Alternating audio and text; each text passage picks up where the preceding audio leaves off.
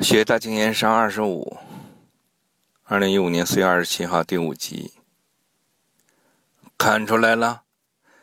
不敢。下官师说，大人雷厉风行，呃，真乃我辈我等鼠辈之榜样。呃，下官师说，大人雷厉风行，真乃我等鼠辈之榜样啊。嘿嘿，宋大人八面玲。宋大人八面玲珑，果然是个人物啊！好，冲着你的面子，再宽限他们三天。那我就谢谢大人了。三天，嗯，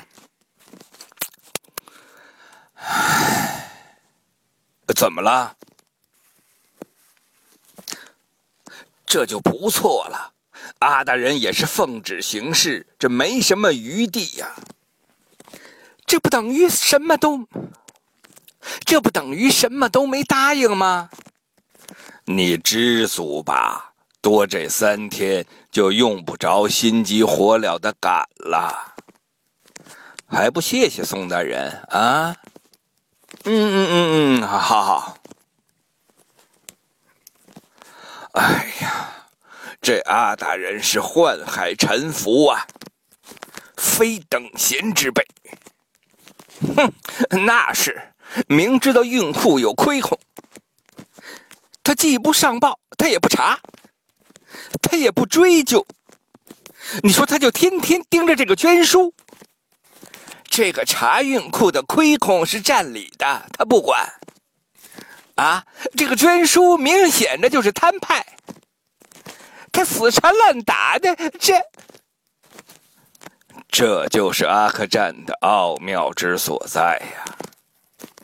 这个阿大人是认准你了，处处拿你开刀，看这架势啊，你就顺坡下驴吧。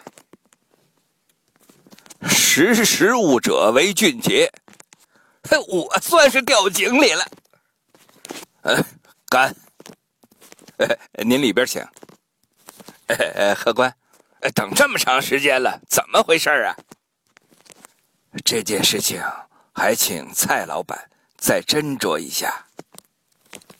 不用这么麻烦了吧？看在咱们都是山西老乡的份上，哎，你不提老乡这词儿也还罢了，既然提了，咱们就要计较计较。实不相瞒啊，刚才听说你来了，我就知道为什么。怪只怪当初你们鲍老板，还有他爹老鲍老板做的太绝。那扬州盐商、徽商、晋商、陕商三分天下，可是他徽州人厉害呀。我们山西比起徽商来，原本就远着这么几层。再加上山西人又笨，再加上山西人又笨，不会跟官府打交道，拿不到盐引。就这么着，一步一步给排挤出了盐业。也就只有你老吴这样烂忠厚的人呐。才能留下来捧他的臭脚。怎么是烂忠厚的？这是不是啊？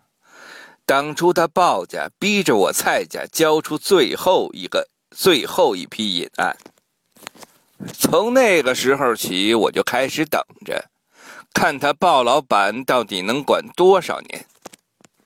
十七八年了吧？呃，当年我们老鲍也是年轻气盛啊。没想到啊，没想到，从来都是拿鼻孔看人的鲍老板，也会有今天。这么说，蔡老板是见死不救了。嗯，打住，不是见死不救，是幸灾乐祸。